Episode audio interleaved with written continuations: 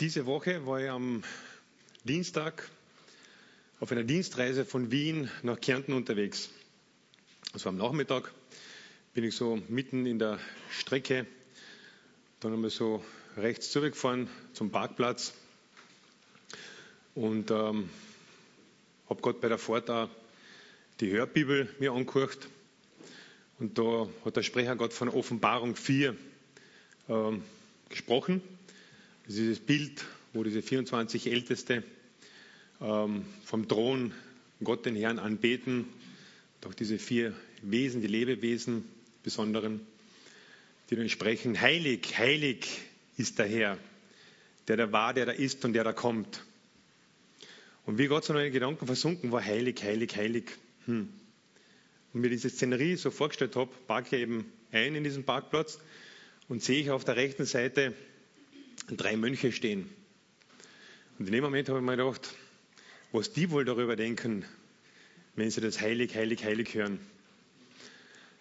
Dann bin ich kurz eben, was man jetzt am Parkplatz macht für kleine Jungs und dann gibt es einen Kaffeeautomaten, haben einen Kaffee rausgedrückt, habe den Kaffee so getrunken, schönes Wetter war gerade, Sonne hat geschienen und dann sehe ich, wie diese drei Mönche sich sehr angeregt unterhalten und dann denke ich mir, hm, soll ich mir das jetzt antun, dass ich mich zu den dreien dazu stelle?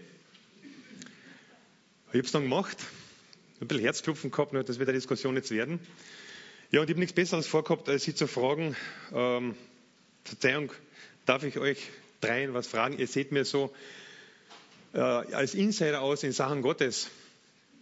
Hat mir klar gesehen an Ihrer, Sie waren ja, wie sich herausgestellt hat, Franziskaner, Mönche, und Sie sind klar erkenntlich. Und ja, sie waren sehr offen und freundlich und haben gelächelt. Ja, bitte. Sage ich, ja. Ich habe jetzt gerade im Auto gehört, heilig, heilig, heilig ist der Herr. Was versteht ihr darunter? Und mir gedacht, interessant, wie sie jetzt reagieren werden.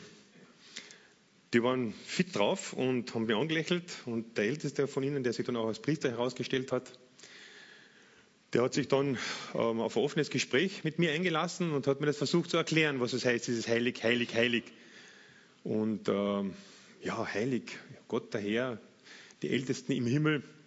Sage ich, wie kann das für uns greifbar werden? Das ist für mich irgendwie so weit weg. Gell? Und dann hat er das erklärt, ähm, dass es begründet liegt in der Liebe Gottes. Mit der Heiligkeit tun wir uns schwer.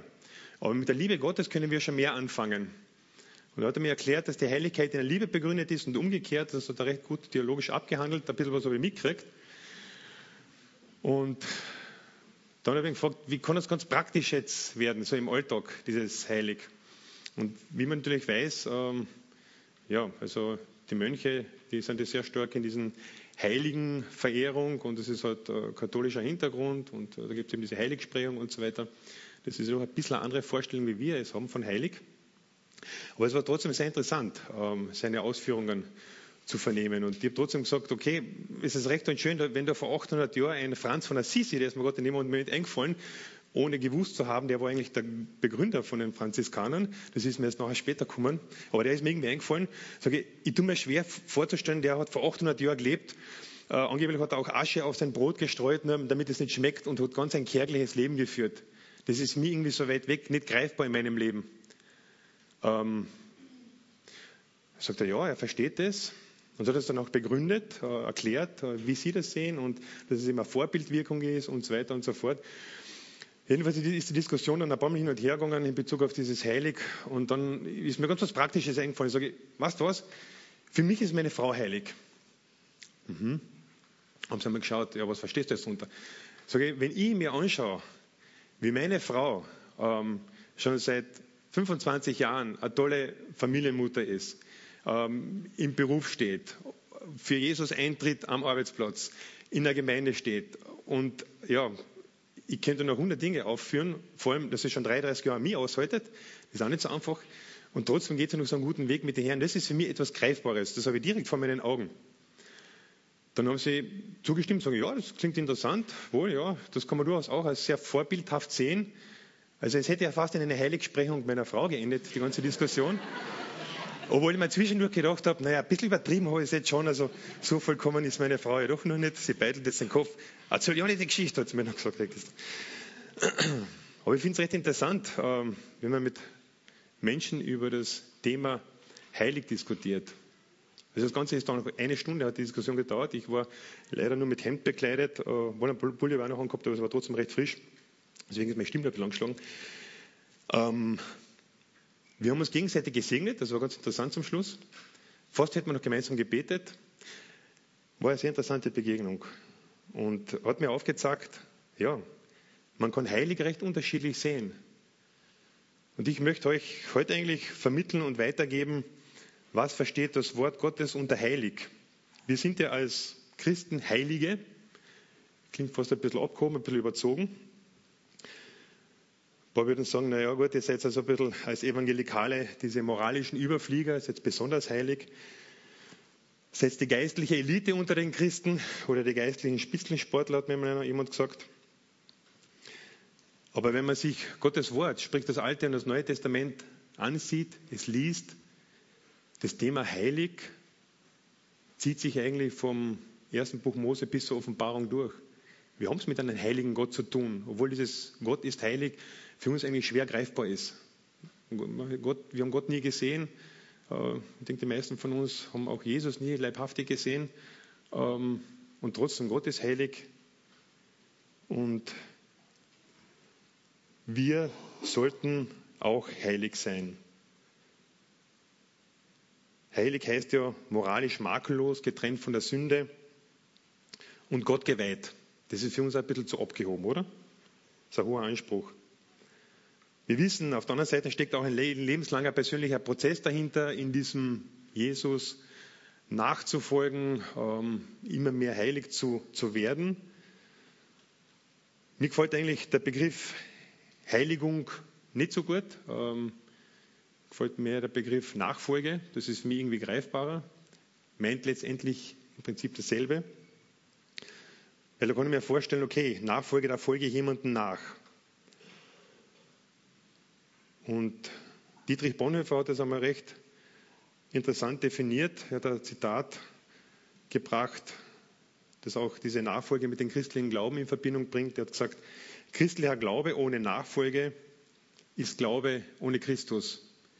Das heißt, es geht eigentlich um die Nachfolge von Jesus Christus. Und das ist eigentlich der zentrale Punkt, auch heute in meiner Predigt. Ich werde versuchen, ähm, möglichst wenig Worte zu machen und mehr Gottes Wort sprechen zu lassen. Das heißt nicht, dass ich jetzt jeden einzelnen Vers, den ich euch zeigen werde, ähm, der themenrelevant ist, auslegen werde. Das würde zu weit führen. Ähm, Lasst einfach Gottes Wort auf euch wirken. Es kann sein, dass euch viele Verse nichts sagen werden, aber vielleicht ist Gott der eine dabei, der euch diesen Flash bringt. Wie gesagt, ich werde natürlich schon was sagen, verbindend. Am liebsten würde ich euch eh nur Bibelverse zeigen. Wäre für den Prediger das Einfachste. Ganz so werde ich es aber jetzt auch nicht machen. Ja, was ist eigentlich Gottes Anspruch in Bezug auf die Heiligkeit? Wie gesagt, Ausgangssituation ist Fakt dass wir es mit dem heiligen Gott zu tun haben. Das ist eigentlich die Erkenntnis, würde ich sagen, schlechthin, auch in allen Religionen, die einen Eingott glauben haben, dass sie von einem heiligen Gott sprechen. Auch wenn die Begrifflichkeit oder der Inhalt dieser Heiligkeit eben unterschiedlich ist. Und von Anfang an können wir in seinem Wort lesen, dass dieses heilig sein eine sehr stark eine Beziehungssache zwischen, zwischen mir und Gott ist. Ich kann heilig, die Heiligkeit Gottes eigentlich nur in der Tiefe begreifen, wenn ich in einer Beziehung mit ihm lebe. Und das hat ja Gott auch von Anfang an so gemeint, wenn wir im ersten Buch Mose lesen, dass wir als Ebenbilder geschaffen sind, dann sind wir einfach zur Beziehung auf ihn, hin geschaffen. Wenn Gott den Menschen geschaffen hat aus Liebe, dann kann es nur eine Beziehungssache sein. Und das sagt eigentlich auch von Anfang weg. So, jetzt schauen wir, ob die Technik jetzt besser funktioniert wie früher. Ja.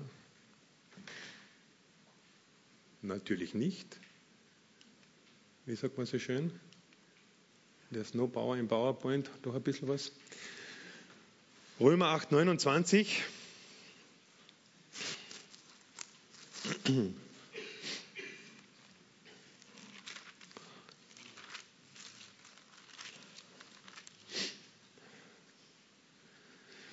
Denn die er ausersehen hat, die hat er auch vorherbestimmt, dass sie gleich sein sollen dem Bild seines Sohnes, damit dieser der Erstgeborene sei unter vielen Brüdern.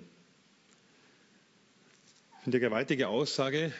Wir sind ausersehen, vorherbestimmt, dem Bild seines Sohnes gleich zu werden. Das war der geniale Einfall Gottes überhaupt, dass er greifbar wird in seinem Sohn Jesus Christus, ist er für uns greifbar und erfahrbar geworden. Und ich finde, das ist schon ganz, ganz eine steile Idee von Gott, dass er gesagt hat, okay, ich will, dass ihr dem Bild seines Sohnes gleich und ähnlich werdet. Als Ergänzung dazu eine Aussage aus dem ersten Petrusbrief, aus dem Kapitel 1.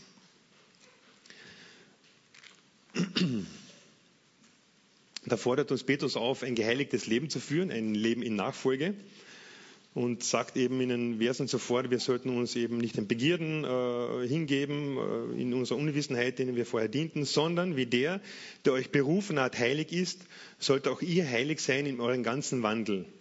Denn es steht geschrieben, ihr sollt heilig sein, denn ich bin heilig. Das heißt, Gott hat uns einerseits erwählt, dem Bild gleich zu werden, und auf der anderen Seite fordert er uns auf, seid heilig. Für mich ist das das Spannungsfeld, das sich da auch aufzeigt äh, in diesem Thema Heiligung, dass es einerseits eben eine Seite Gottes gibt und andererseits gibt es eben eine Seite, die eben ja, einfach in unserer Verantwortung, in der Verantwortung des Menschen liegt. Das kann man vielleicht mit einem Bild so, so sich äh, vorstellen. Äh, ich weiß nicht, ob jemand von uns Landwirt ist. Ist jemand von euch Landwirt? Aber viele von uns äh, haben doch ein Gartenhaus, ja, wo sie halt gewisse Dinge anpflanzen und so weiter. So das mit dem grünen Daumen und so. Ähm, genau. Gott gibt die Erde, Gott gibt die Sonne, er gibt den Regen. Er lässt auch gedeihen und wachsen. Ja. Photosynthese, das kennt wahrscheinlich der Ernst erklären, wie das funktioniert. Ähm, ist, glaube ich, bis heute in der, in, der, in der, Tiefe nicht ganz erforscht, wie wir, glaube ich, es funktioniert, dieser biochemische Prozess, damit die Pflanzen auch wachsen können. So, wird irgendetwas wachsen, wenn ihr nicht pflanzt oder irgendwas aussät? Ich denke mal, nein. Ich kann nicht davon ausgehen, dass Kartoffeln wachsen, Unkraut wird wachsen, ja, okay. Aber Kartoffeln wachsen in der Regel nie, nicht, Tomaten auch nicht, Radieschen, das, was man halt gern isst, weil das Unkraut mit dem kann ich nichts anfangen. Ähm, ich soll und muss pflanzen, vielleicht ein bisschen pflegen. Ja? Beim Weinstock wäre es gut, manchmal ein bisschen nachzuschneiden und so. Ähm, es ist ein Miteinander. Das heißt, es ist alles da ja? und trotzdem, ich darf Gärtner sein, Bauer sein, was auch immer. Und ähnlich ist es mit, mit, diesem, ja, mit dieser Nachfolge. Gott hat alles in uns hineingelegt. Ja? Nachfolgen dürfen trotzdem wir auch selbst. Also dieses diese beiden Seiten sind da und ich werde versuchen, auch diese beiden Seiten jetzt noch mit anderen Aussagen, vor allem aus dem Neuen Testament, darzulegen. Äh, meine Predigt hat die Überschrift Werde, was du bist. Und der erste Punkt heißt, was bist du schon? Also die Seite der göttlichen Verantwortlichkeit, das sind wir schon. Ja. Nun, du bist als Kind Gottes heilig und abgesondert. Du bist sein Eigentum, wie es ganz am Anfang der Offenbarung steht, bist du sogar sein Knecht, ja, sein Eigentum. Du bist seit dem Zeitpunkt, wo du Jesus nachzufolgen begannst, sein Kind. Seit dem Zeitpunkt, wo du es gesehen hast, aus mir selber heraus, ich schaffe es nicht, vor Gott gerecht zu sein. Ähm, geht einfach nicht aus eigener Kraft. Und wir wissen es, dass es Jesus Christus war, der am Kreuz für unsere Schuld bezahlt hat, damit wir eben vor Gott gerecht sein können. Das ist ganz ein tiefes Ereignis und kann man eigentlich in einem Satz so gar nicht richtig ausdrücken. Aber es war letztendlich Jesus Christus, er hat für uns getan. Das ist auch die Kernbotschaft, vor allem des Neuen Testaments. Einige von euch haben sich ja letzten Sonntag taufen lassen. Sind da welche da, die sich taufen haben lassen? Ja, denen dürfte dieses Bild des Untertauchens, der alte Mensch taucht unter, der neue taucht auf, ähm, ist zwar nicht jetzt die geistige Wiedergeburt, aber auf ein Bild, der Zeugnis nach außen, äh, das Alte ist vergangen, Neues ist geworden. Und das hat eben Jesus geschafft. Das ist seine Verantwortlichkeit. Aber wir sind, wie es im Epheserbrief heißt, ähm, nicht schon zum Zeitpunkt der Wiedergeburt, der Taufe, neu geworden, sondern, das finde ich so genial, jedes Mal, wenn man darüber nachdenkt, da kann man sehr lange darüber nachdenken, vor Zugrundelegung der Welt sind wir schon berufen worden. Ähm, hängt einfach auch damit zusammen, dass Gott außerhalb von Zeit und Raum ist. Für ihn gibt es keine Zeit. Ich glaube, das ist Vers 3 und 4. Durch Offenbarung ist mir das Geheimnis kundgemacht worden, wie ich es eben aufs Kürzeste geschrieben habe. Daran könnt ihr, wenn ihr es lest, meine Einsicht in das Geheimnis Christi erkennen. Dieses war in früheren Zeiten den Menschenkindern nicht kundgemacht, wie es jetzt offenbart ist, seinen heiligen Aposteln und Propheten, nämlich ich bin da falsch, genau, Kapitel 1. Das passt jetzt nicht. Sorry. Gelobt sei der Herr, genau. Gott, der Vater unseres Herrn Jesus Christus, der uns gesegnet hat mit allem geistlichen Segen im Himmel durch Christus. Denn in ihm hat er uns erwählt, ehe der Welt grundgelegt war, dass wir heilig und untadelig vor ihm sein sollten in seiner Liebe. Das ist der göttliche Heilsplan. Ich finde es so gewaltig. Gott hat vor Zugrundelegung der Welt schon sich als alles, das große Szenario so, so ausgedacht. Das ist schwer begreifbar, aber es ist so.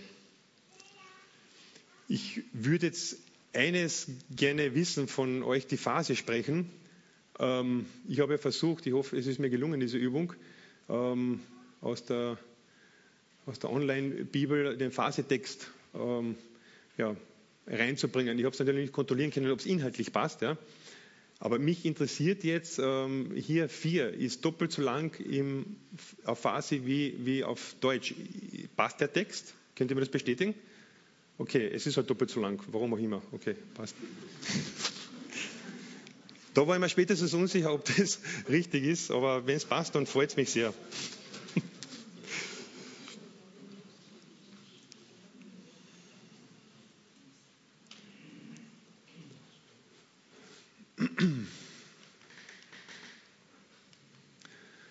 Ja, und ein Text aus dem ersten Petrusbrief, der geht noch einen, einen Schritt weiter, Petrus in seiner Aussage.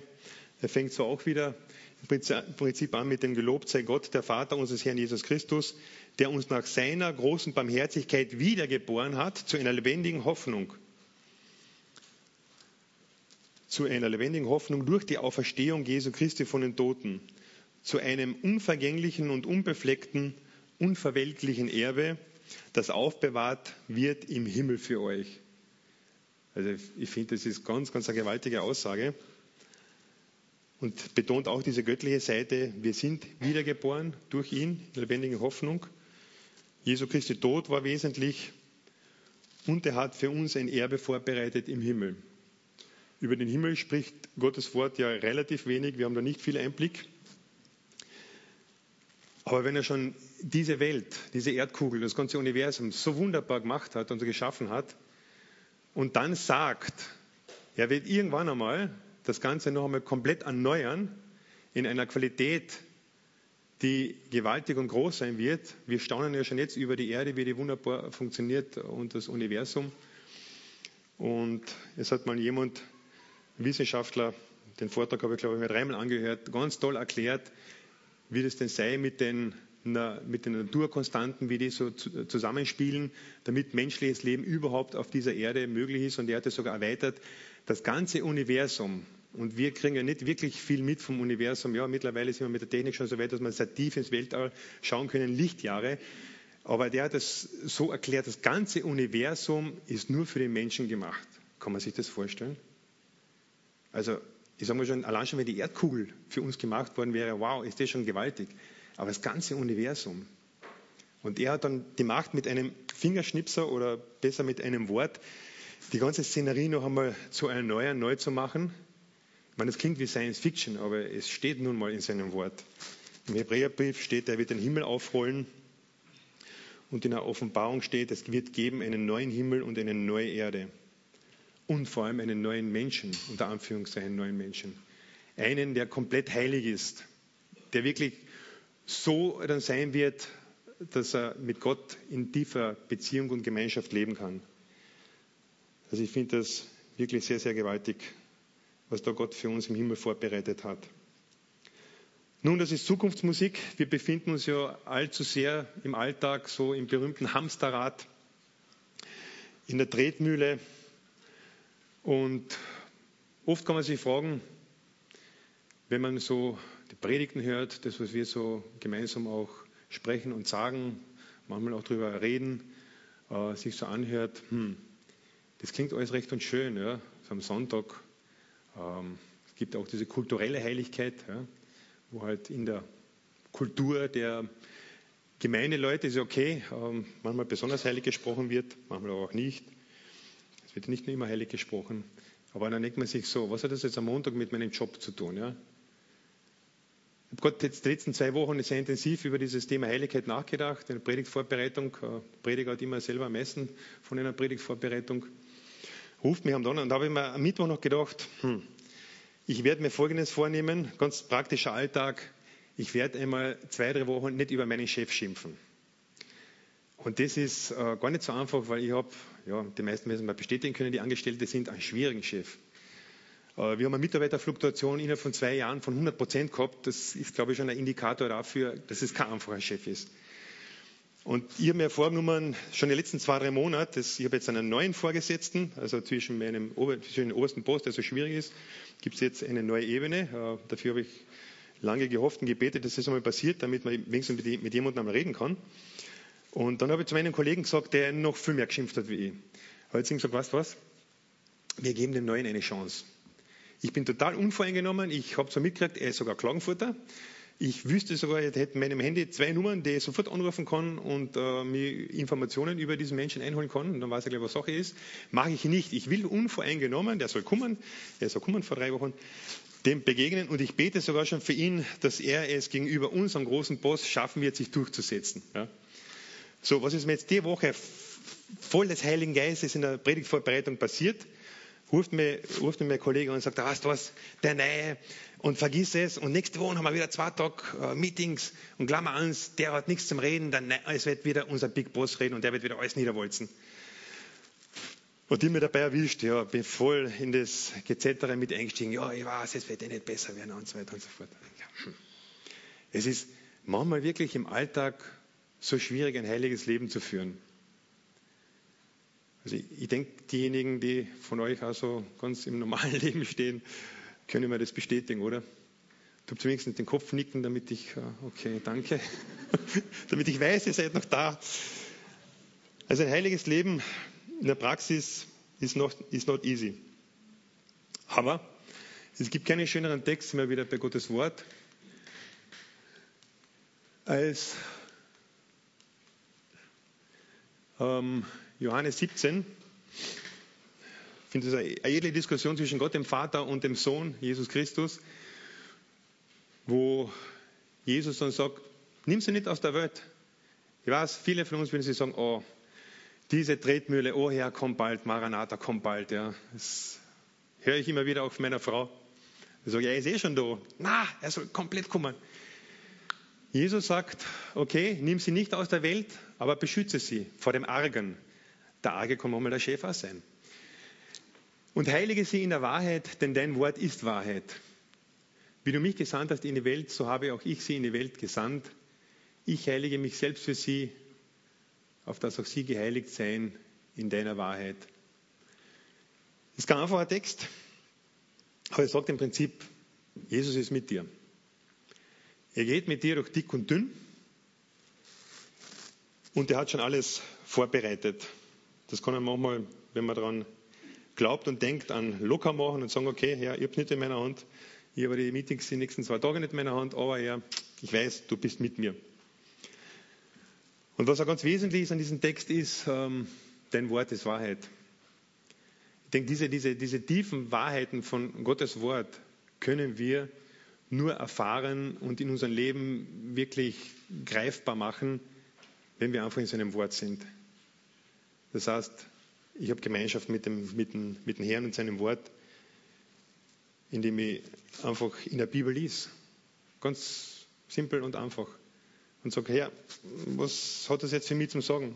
Hilf mir. Ich weiß, das ist ein hoher Anspruch, den jetzt du liest. Ich weiß, ich kann es von mir aus nicht leben, aber bitte hilf mir einfach. Und es tun sich da wirklich manchmal Wunder auf.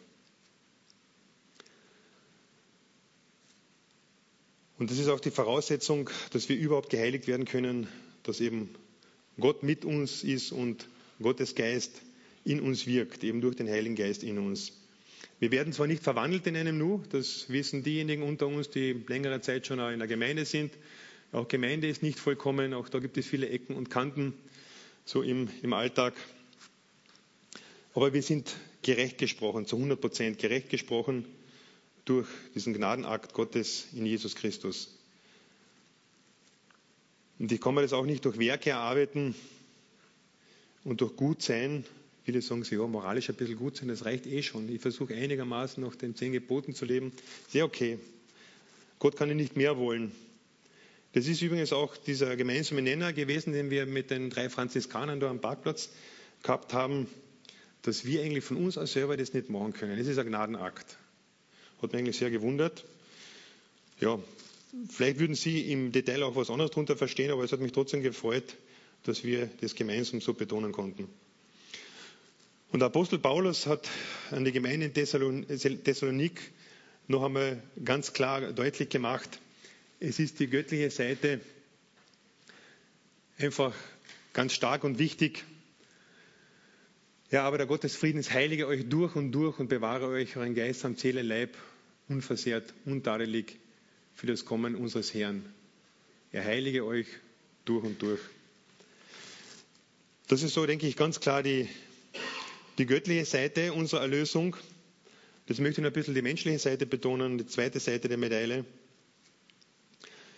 Die Heilige Schrift spricht einfach an extrem vielen Stellen davon, nochmal das Bild eben des Bauern, des Landwirten, der da eben sät und ackert, dass wir nachstreben sollen und dass wir nachfolgen sollen.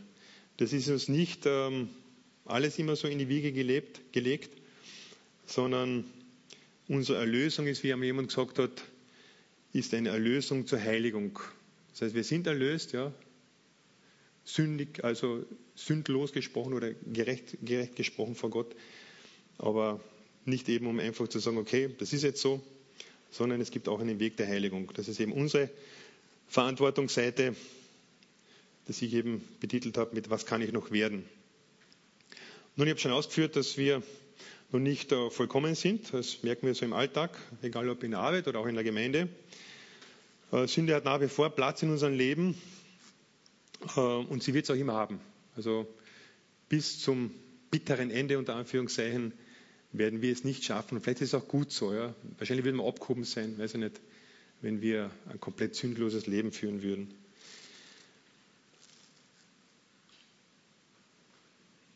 Aber die gute Botschaft dabei ist, durch den Geist Gottes mit uns bin ich jetzt nicht mehr in dieser Sünde versklavt, sondern ich bin frei darüber eigentlich zu entscheiden, ob ich sündige oder nicht, ob ich Gottes Willen tue oder nicht. Und Paulus spricht da in mehreren äh, Briefen davon, dass es ein Fleisch gibt. Fleisch ist jetzt nicht zu verstehen, das Fleisch so, ja, kann so auch verstanden werden, ist auch Zeichen für Geschöpflichkeit und Vergänglichkeit, aber vor, allem auch Zeichen äh, der Auflehnung gegen Gott, des alten Menschen. Ich sage aber, wandelt im Geist, so werdet ihr das Begehren des Fleisches nicht erfüllen. Denn das Fleisch begehrt auf gegen den Geist und der Geist gegen das Fleisch. Die sind gegeneinander, so dass ihr nicht tut, was ihr wollt. Ist eigentlich ein schlimmer Befund, oder? Wir wollen, aber wir tun es dann trotzdem nicht. Die aber Christus Jesus angehören, die haben ihr Fleisch gekreuzigt samt den Leidenschaften und Begierden. Hm. Ja, über den Bibeltext könnte man eine eigene Predigt halten. Wie schaut sowas ganz praktisch aus, das alte Fleisch? Zum Beispiel das, was ich früher erzählt habe von meinem Chef. Ja. Üble Nachrede ist es letztendlich auf den Punkt gebracht. Ja, ich weiß, es ist so. Er ist so. Ja, was soll ich jetzt machen? Er wird so sein. Das ist manchmal so schwer, ja. Also so im, im Alltag, wenn die, wenn die Kollegen dann kommen und sagen, na, und das ist so und das kann, du bist ja ein Träumer und was, du glaubst, dass sich der Chef einmal ändern kann? Dann habe ich noch gewagt, jemandem einmal zu sagen, wenn er in Christus neu geboren wird, dann kann er es, dann kann er es, dann kann er es schaffen. Äh? bist du von einem anderen Stern? Von was redest du eigentlich? Dann haben wir gedacht, hm, vielleicht war das doch ein bisschen steil. Dann habe ich gesagt, okay, Herr, war wieder mal übertrieben von mir. Äh, kann er wahrscheinlich nicht verstehen, aber manchmal denke ich mir trotzdem, nichts zu sagen und nur noch alles äh, klein beizugeben, das kann es ja auch nicht sein, oder? Ich weiß, manchmal sagt man was Falsches, das kann sein. Manchmal sagt man es ein bisschen übertrieben. Aber ich denke, wenn das Herz dabei ist, Gott kann trotzdem was draus machen. Der Paulus arbeitete diese Sünde ganz stark im Römerbrief auf ähm, und sagt dann noch einmal ganz klar, vor allem im Vers 11, dass wir daran festhalten können, ihr seid tot für die Sünde und so lebt, nun für so lebt nun für Gott, der euch durch Christus Jesus das neue Leben gegeben hat. Wir sind tot für die Sünde. Was heißt das? Das heißt, wenn ich stark im Herrn bin, wenn ich in ihm wandle, werde ich auch immer weniger sündigen. Also, das finde ich irgendwo genial. Ich weiß nicht, wie es euch damit geht. Ist das greifbar, fassbar? Wenn es nicht so ist, ähm, Empfehlung, lest einfach diese zwei Kapitel, Römer 6 und 7. Betet drüber, da seht ihr die ganzen Zusammenhänge, wie Paulus es gemeint hat.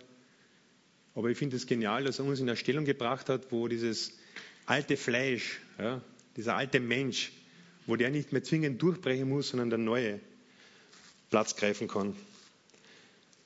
An den fragenden Blick von so manchen lese ich heraus, ähm, war vielleicht nicht so klar, was ich jetzt gesagt habe. Aber meinen Kollegen ist es ja nicht immer so klar, was ich alles sage. Und trotzdem habe ich die Hoffnung, dass irgendwas hängen bleibt. Das ist ja sogar bei mir was hängen geblieben, so im Laufe der Zeit.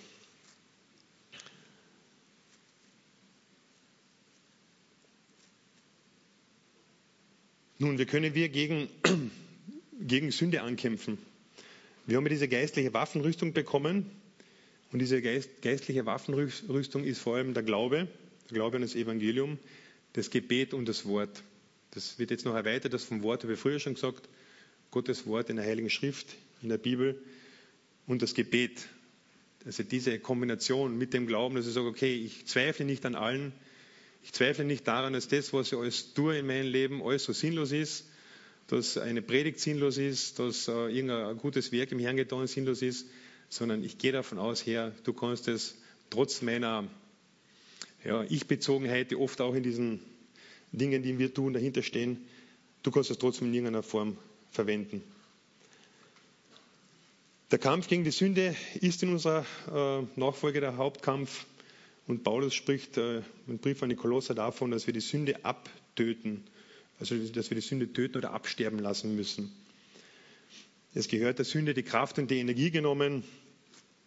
Nun, wie geht das? Unser Hauptkampfmittel ist der Heilige Geist, welcher uns in alle Wahrheit führt und leitet. Und die Stärke kommt daher von Gott. Gott hat uns den Heiligen Geist gegeben an den, zu dem Zeitpunkt, wo wir uns für ihn entschieden haben.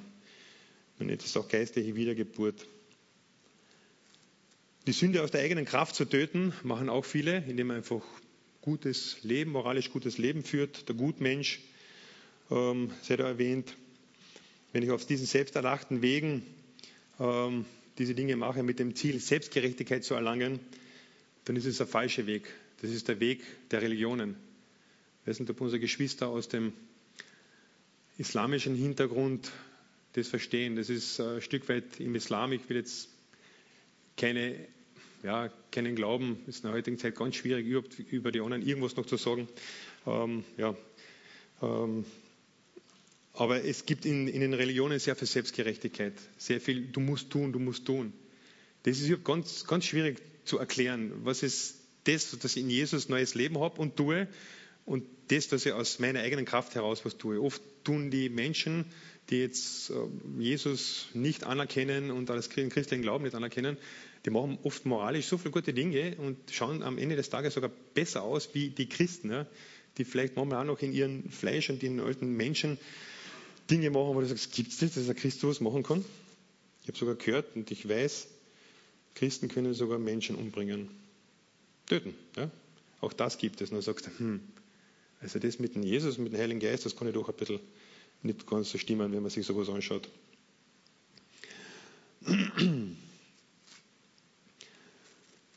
Ja, eben ohne die Kraft des Heiligen Geistes gibt es dieses Abtöten dieses, dieses äh, alten Menschen, dieser Sünde nicht. Wir sollten in seiner, in seiner Kraft arbeiten und die Sünde absterben lassen. Paulus drückt diesen Sachverhalt ähm, an mehreren Stellen sehr schön aus. Im Philipperbrief, wo er diese Spannung aufbringt, wo er sagt, schaffe, dass ihr selig werdet mit Frucht und Zittern, aber Gott ist es, der das alles vollbringt. Er hat das eh schon alles gemacht. Ja. Das ist eben Betonung der menschlichen und der göttlichen Seite in einem zusammen. Ähm, ich werde den nächsten Bibelvers mal auslassen und möchte euch abschließend noch, wenn es vielleicht für, das, für so manchen nicht so klar verständlich war, aber für mich, ich bin also der visuelle Typ, möchte noch kurz euch zwei, drei Minuten ein Bild aufmalen. Das haben wir im BAO-Kurs, Biblische Ausbildung am Ort. Ich glaube, die meisten können damit was anfangen. Leben als Christ hieß der Kurs damals, vor 20 Jahren haben wir den gemacht. Das war für uns ein ganz besonderer Kurs, wo wir den christlichen Glauben in einer Tiefe haben kennenlernen dürfen. Ähm, ja, das für uns ganz gewaltig war. Wir haben uns also mitten in dem Kurs äh, komplett zu Jesus hingewendet. Er hat mit uns da ganze Sache gemacht. Und wir haben über einen Chart haben wir ganz heiß diskutiert. Und der hat folgendermaßen ausgeschaut.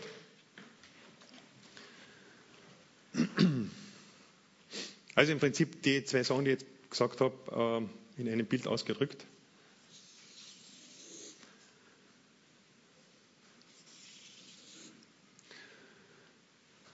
Unser Leben als Christ, im Mittelpunkt des Ganzen ist natürlich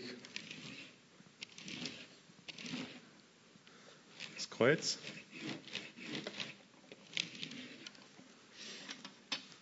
Und wenn wir mal an dem Punkt angelangt sind, nicht vor dem Kreuz, sondern hinter dem Kreuz, dass wir neue Menschen in Jesus sind, dann verläuft unser Leben, äh, wenn man jetzt diesen Aspekt der Heilung jetzt mit, mit uh, hineinnimmt, nicht nur steil nach oben. Das heißt, jeden Tag werde ich heiliger und uh, ja, sündloser, sondern es ist im Prinzip ein Weg, der sehr schlangenförmig verläuft. Es ist ein Auf und Ab, wie wir es so kennen. Kann sogar einen ganz kompletten Absturz auch mal geben, aber dann gibt es wieder ein Rauf, ein Rauf. So, ist natürlich idealtypisch, wenn man die letzten Jahre dann, dann nochmal so rauf fährt, aber das ist eben nur ein Bild. So, und dann kommt irgendwann einmal so diese Linie, wo ich sage, das ist mein Lebensende, das ist dann die Ewigkeit. Ähm so, das ist meine, meine Heiligung. Also bei mir hat es ein paar U-Turns mehr, ja, aber so könnte es vielleicht mal ausschauen. Ich würde mir wünschen, dass es zum Schluss vielleicht auch so ausschaut. Jedenfalls wissen wir eines aus dem, was Gottes Wort sagt, erst dann in der Ewigkeit, ja, erst dann, wenn wir diesen irdischen Körper verlassen, gibt es dann eine komplette Verwandlung. So wie Gott mal neuen Himmel und neue Erde schaffen werden, ist noch der alte Mensch komplett vergangen. Wir sind dann wirklich komplett neu geworden. Aber hier in diesem Leben ist es auf und da ab. Der Heilige Geist zieht drauf und der alte Mensch oder das Fleisch zieht runter. So, und das ist immer hin und her. Aber das Ganze steht trotzdem unter dieser Seite hier, wenn ich mal auf dieser Seite bin, steht unter dem Aspekt der Gnade. Wir sind in der Gnade und aus dieser Gnade können wir, das ist ganz wichtig, können wir nicht mehr herausfallen. Auch wenn wir da unten sind und wir sagen, hm, das Leben, was ich dafür, das wird wohl alles andere als dem gerecht, was Gott will. Dann bin ich immer noch in der Gnade. Die Gnade kann nicht verloren gehen. Also ich kann nicht aus der Gnade fallen.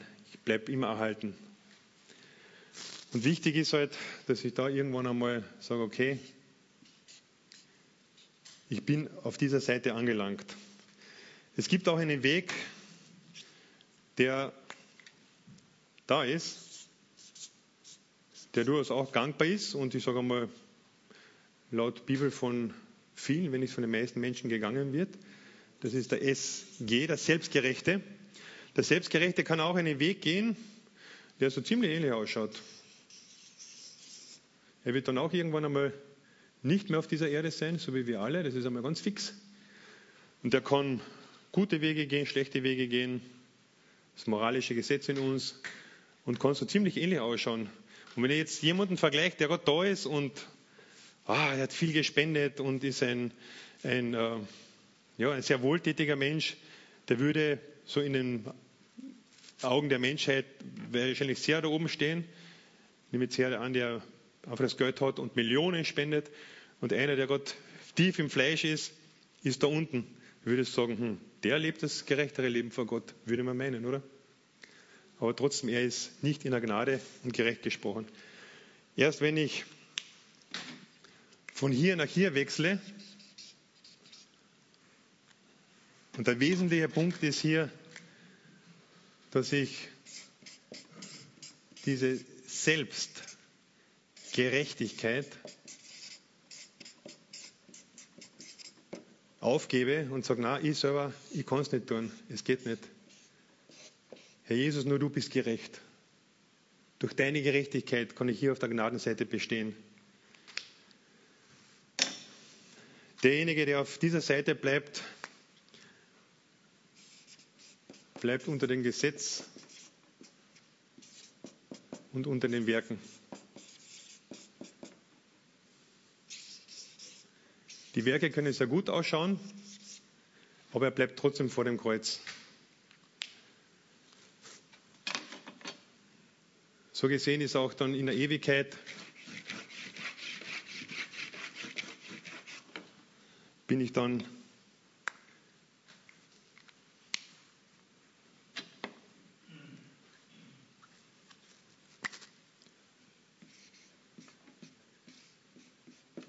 im Licht in der Ewigkeit beim Herrn.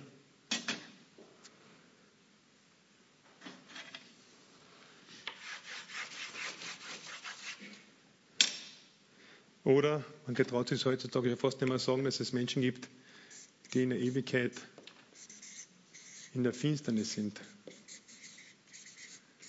Sehr plakativ. Ich habe zu meiner Frau heute gesagt, die ziehen mir wieder mal schwarz-weiß an heute, weil ich bin ja so ein Schwarz-Weiß-Denker. Schwarz oder weiß. Es bleibt dir selbst überlassen, wie du es siehst, wo du dich einordnen kannst, wo du bist. Ich denke, ein Aspekt ist sehr wichtig. Ich bin eher so, auf der einen Seite bin ich witzig und lustig, also meine Familie kann es mir bestätigen. Ähm, beim Predigen komme ich manchmal vielleicht ein bisschen zu ernst drüber, ich weiß es nicht. Aber ich denke, wenn man sagt, ja, und es irgendwie hat es wieder alles so schwierig geklungen, ja, es ist ja zu mühsam, ja, ich weiß, wir können da auf, hm, es ist schwierig. Aber Gott sagt in seinem Wort auch ganz klar, Habt in diesem Weg einfach Freude. Mit der Freude und mit auch ein bisschen Humor zwischendurch ist alles viel leichter zu ertragen. Und da sagt der Jesus im 15. Kapitel des Johannesevangeliums, wenn ihr meinen Willen tut und meine Gebote haltet, so bleibt ihr in meiner Liebe. Und wenn ihr in meiner Liebe bleibt, so wird die Freude in euch vollkommen werden. Das heißt, wir Menschen werden erst dann wirklich eine tiefe Freude erleben können, wenn wir einfach diesen Weg gehen. Es ist auf und ab, ja. Aber ich habe trotzdem einen tiefen inneren Frieden. Ich bin in der Gnade und das weiß ich einfach. Das weiß ich, wenn ich das bin. Und ich wünsche es allen von uns, dass wir, egal auf welcher Seite wir sind, dass wir das immer wieder erkennen. Dass wir erkennen dürfen, okay, wie gesagt, damals BRO-Kurs bei uns. Ich habe übrigens über Jesus vieles gewusst. Ich habe schon damals diese Bibel gehabt und viel angemarkert und viel gelesen. Ich war trotzdem noch auf dieser Seite. Ich habe viel mitdiskutiert, Hans. Gell? Das tut mir schon gesagt, warum wird ihr euch endlich einmal taufen lassen? Dann sage ich, so viel habe ich aber bei euch schon mitgekriegt, dass man zuerst sich bekehren sollte, bevor man sich taufen lässt. Kannst du auf die Diskussion erinnern? Ist schon ein bisschen länger, ja. Also man kann da sehr viel erkennen auf dieser Seite und sagen, ja, klar, Jesus, du weißt es. Aber die Selbstgerechtigkeit aufzugeben, sich hinzugeben, und ich spreche so gern von einem persönlichen Bankrott, man geht nicht gern bankrott in, in seinem Leben. Ich selber bin fast einmal finanziell vor zwölf Jahren bankrott gegangen an einer Selbstständigkeit. Ich weiß, was es heißt. Aber die eigene Gerechtigkeit aufzugeben, die ist ja in uns Christen noch ein bisschen drinnen, muss ich auch sagen, wenn wir den Weg da so gehen, das alte Fleisch. Das ist, wow, das kann letztendlich auch nur der Herr bewirken. Man kann eine Predigt hören, man kann 100 Predigten hören, man kann 100 Mal das Evangelium hören, aber zu sagen, okay, Herr, ich kann nicht wirklich was bringen. Ja, ich kann Werke machen, aber letztendlich bist es du. Und das ist das zentrale Ereignis dazu. Und wenn ihr da auf der Seite seid, ja, okay, das Fleisch, es darf, es soll gekreuzigt werden. Äh, Gottes Wort gibt eine Menge an Anleitungen, wie ich wieder auf einen guten Weg kommen kann. Wir haben da die, das Werkzeug. Der Karl Helmut hört das nicht gerne, das Werkzeug gell, in der Hand. Aber unter Anführungszeichen, ja, wir haben den Zugang zu Gott, wir können zu seinem Wort gehen, wir können beten. Dafür sind wir auch Gemeinde, dass wir sehen, jetzt ist einmal einer ziemlich da im Tief drinnen, dass man ihn da wieder rausholt, durch Gespräch, durch Gemeinschaft, durch Gebet. Eigentlich habe ich doch mehr geredet, als ich sagen wollte. Deswegen bete ich jetzt noch zum Schluss. Jesus Christus, es ist einfach immer wieder eine besondere Herausforderung, eine besondere ja, Challenge, wenn man so will, in deinem Wort zu lesen. Es ist so facettenreich, so vielseitig, so, so viel Inhalt. Und ich bete, dass du uns in unseren Lebenssituationen immer wieder in die ähm, ja, Gegenden deines Wortes führst, die wir einfach tagtäglich als Nahrung brauchen. Und danke, dass du dir dafür entschieden hast, mit uns den Weg zu gehen, in einer souveränen Art und Weise. Du hast das einfach in uns alles hineingelegt. Das einzige Kleine, was wir beigetragen haben, ist einfach unsere eigene Gerechtigkeit aufzugeben. Und seitdem regierst du in uns und du hast versprochen, du wirst es auch bis zum Ende führen. Du wirst äh, ja, so wir von Herzen bereit sind, da immer wieder durch deinen Heiligen Geist in uns aufzeigen, wo wir stehen, wo wir uns verändern sollen.